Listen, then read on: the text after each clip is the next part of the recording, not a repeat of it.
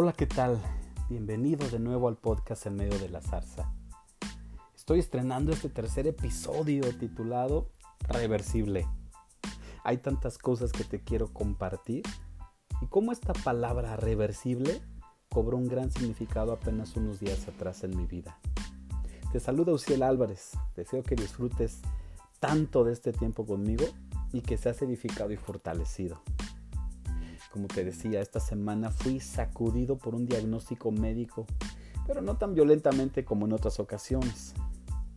Pero ya estoy trabajando en mi persona, en mi mente y en mi cuerpo.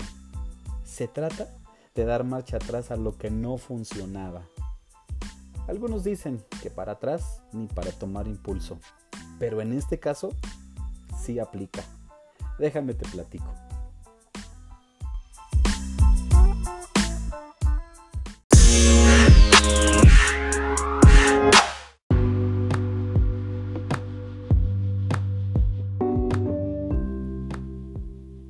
Durante la semana pasada traje en mi mente una palabra que me ha dado vueltas y vueltas. Todo esto vino por un examen médico al que acudí. Después y casi inmediato al examen me senté frente al médico a escuchar la interpretación del resultado. Recuerdo estar tranquilo porque aunque no me encontraba en el parámetro de una buena condición física, que es lamentable, tampoco estaba en el extremo a donde ya no hay retorno o marcha atrás. En este lugar aún hay esperanza. Todavía se puede hacer algo. Las palabras del médico fueron, estamos a tiempo para hacer de esto algo reversible. Y aquí está la palabra que me ha llevado a pensar en muchas cosas relacionadas con diagnóstico y no. No es la primera vez que llego justo a tiempo, en la raya, en el límite o con la reserva. Esto me ha dejado ver el cómo llevamos decisiones, estados de salud, relaciones y cosas por hacer al límite, justo antes de que algo más siniestro ocurra, minutos antes de que se hunda el barco. De esta situación hay por lo menos dos cosas que me han traído enseñanza esta semana. La primera es comprometerme conmigo a no vivir en el límite, a no dejar que avancen las cosas y tratar de solucionarlas cinco minutos antes del vencimiento o del estallido de un dolor que puede ser crónico o irreversible.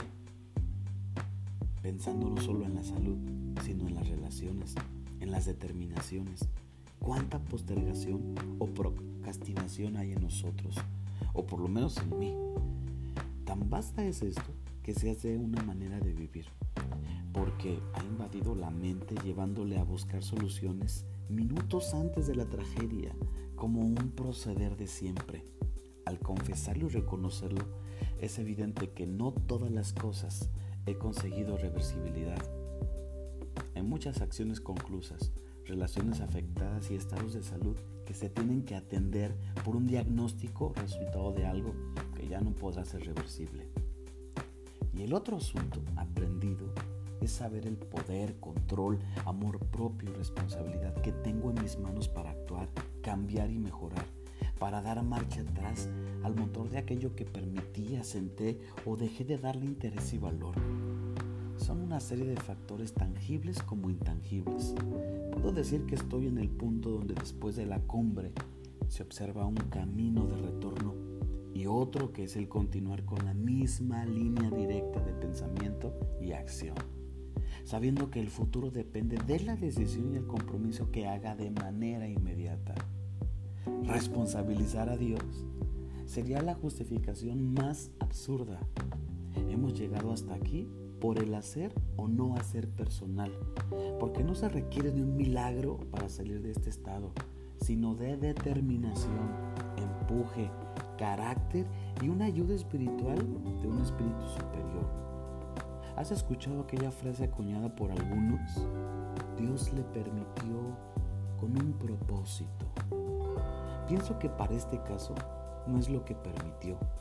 Creo en repetidas ocasiones que Él nos estorbó, nos habló, llamó nuestra atención, usó a alguien con una palabra urgente, pero nuestro empeño nos arrastró a este límite.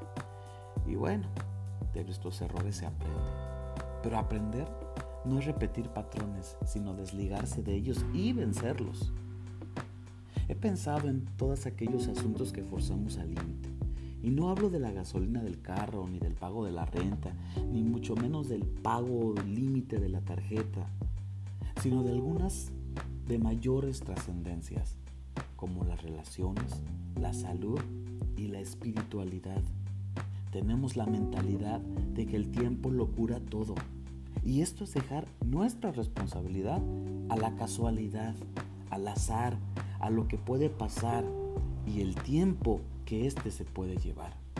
A veces ni el tiempo olvida, el tiempo no perdona, mucho menos trae solución. Provoquemos la causalidad, es decir, tratemos esto como una causa, la causa que nos lleva a solucionar y hacer algo. No dejo de pensar en un amigo que ante los diagnósticos médicos desalentadores dijo para sí, ah, no, no voy a permitir que esto me suceda. Y tomó acción. Se le ve hoy fenomenal, de menos edad de la que tiene, un cuerpo saludable y sobre todo haciendo lo que quiere hacer, no lo que puede hacer. Esto último es para muchos el resultado irreversible por no provocar algo más significativo en el pasado. Piensa en todo aquello que hoy puedes darle marcha atrás, aquello indebido, lo que marcha en la línea de lo inmoral, compromisos contigo que hoy pueden iniciar por un sendero más elevado. ¿Ya sabes qué hacer? ¿Qué decidir? ¿Aún estás a tiempo de sanar esa relación? ¿Soltar ese vicio? ¿Pedir ayuda? ¿Retornar? Hace unos días un amigo y yo tomamos un camino equivocado. Nos pasamos la salida en la carretera. Sabes que cuando esto sucede, debes buscar el retorno más próximo.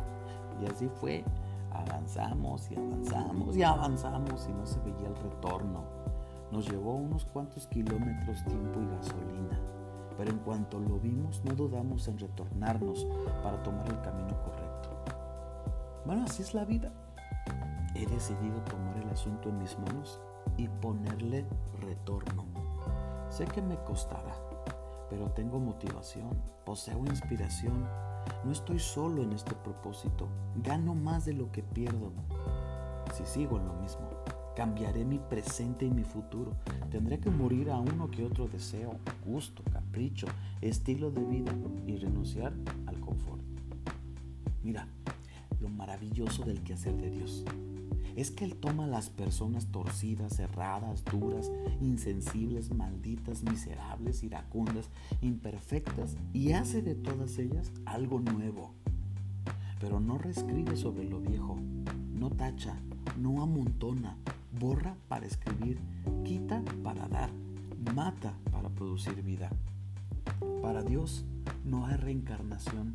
Hay una oportunidad aquí, en el hoy, en el aquí, mientras vivas, mientras existe esperanza y aliento.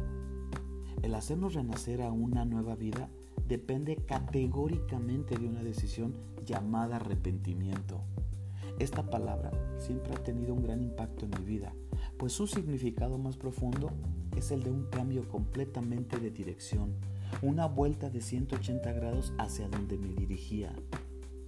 Dios nos da la oportunidad de tener una nueva vida de ponerle reversa a la vida inútil hacia una vida agradable, completa, buena o perfecta. Le da marcha atrás por el camino del arrepentimiento y por el poder de su Espíritu y la resurrección de Jesús. Si te animas, te acompaño en esta travesía cuyo transitar será con retornos seguros. ¿Quién dice que retornar no es muchas veces lo mejor que uno puede hacer?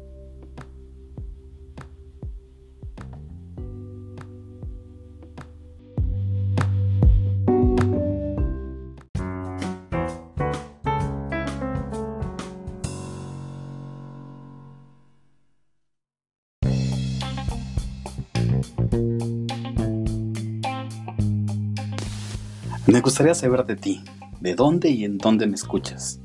¿Qué onda con esta charla? ¿Te ha dejado pensando en algo correcto? Bueno, escríbeme. Me encuentras en Instagram, en medio de la zarza, y en Facebook como aquella voz en medio de la zarza.